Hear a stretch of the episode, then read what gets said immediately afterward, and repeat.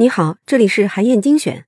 今天啊，我要请你收听的呢是顾源老师领读的《为未知而教，为未来而学》精读班的音频片段。这段内容讲的是到底什么才是值得学习的。在我为你挑选的这段内容里呢，顾源老师分享了教育的最终目的，还有呢，他分享了一个黄金标准，帮助我们来辨别什么才是真正值得学习的。一起来听听看吧。你好，欢迎来到湛卢阅读精读班，我是顾远。从今天开始，我将和你一起精读《为未知而教，为未来而学》这本书。在介绍这本书之前，我想先请你思考一个问题：你认为什么是值得学习的？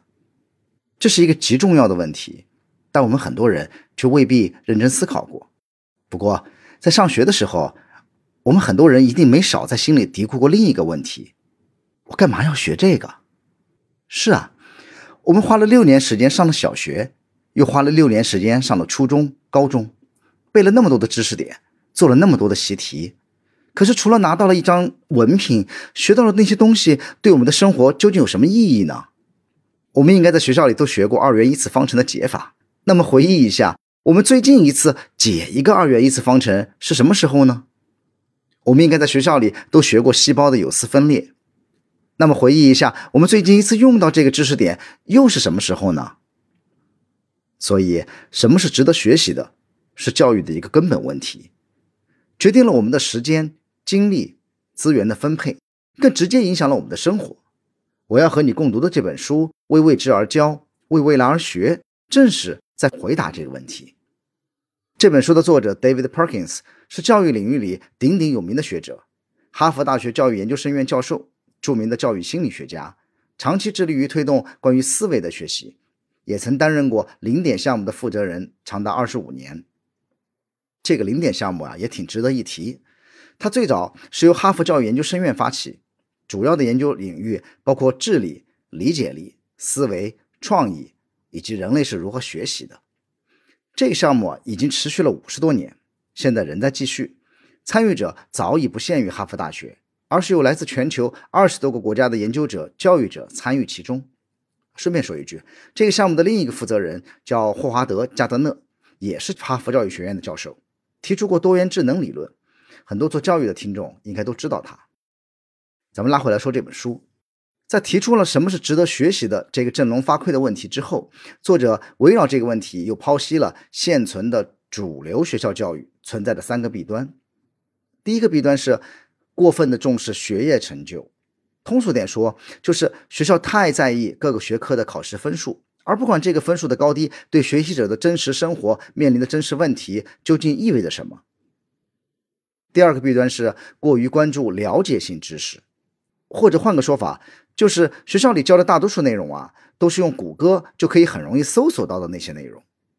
第三个弊端是过于强调学习专业知识。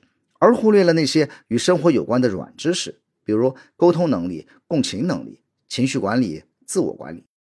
与之相对的，作者在这里提出了一个观点：在 K 十二阶段，教育应该塑造的是业余的专家。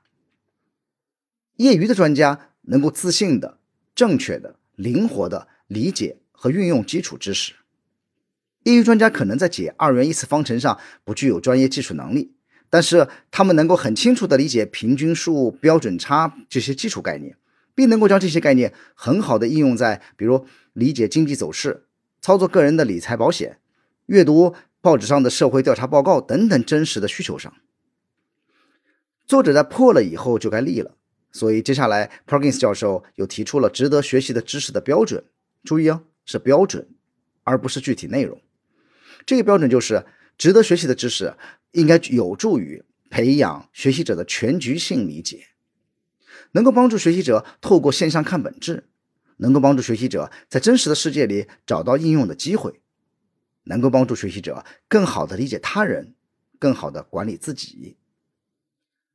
Perkins 教授进一步的指出，为了帮助学习者获得全局性的理解，教育者还必须有能力提出大问题。也就是那些足够开放、能够给学习者提供充分的思考和探索空间的问题，这种提出大问题的能力，恐怕是很多教育者都欠缺的。那么，是不是学科知识就不重要了呢？并非如此。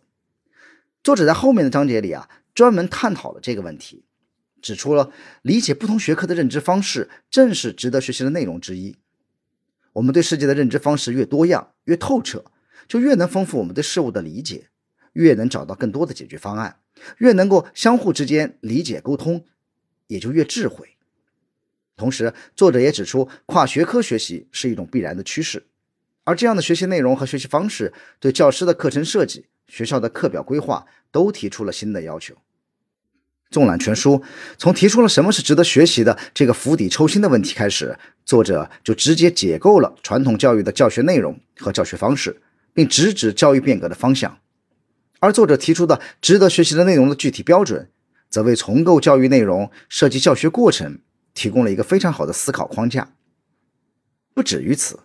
作者还非常贴心的在很多具体实践上给出了自己的建议和参考范例，比如在第五章里，作者按照字母表顺序从 A 到 Z 分别列举了自己认为值得学习的主题，并解释了原因。在后面领读这个章节时，我也将给出一些我认为值得学习的主题，并邀请你一同思考你认为值得学习的主题会包括哪些以及为什么。作者对一些常见误区的提醒同样值得关注。比如教育创新领域里被广为称道的苏格拉底式提问法，作者就指出了它存在的弊端。我在相关章节的领读中也将仔细分析这个问题，并就如何有效提问分享我的经验和观察。好，以上啊就是我为你分享的内容。我在阅读资料里为你准备了本期音频的金句卡片，欢迎你保存和转发，更欢迎你在评论区留言分享你的精彩观点。韩燕精选，明天见。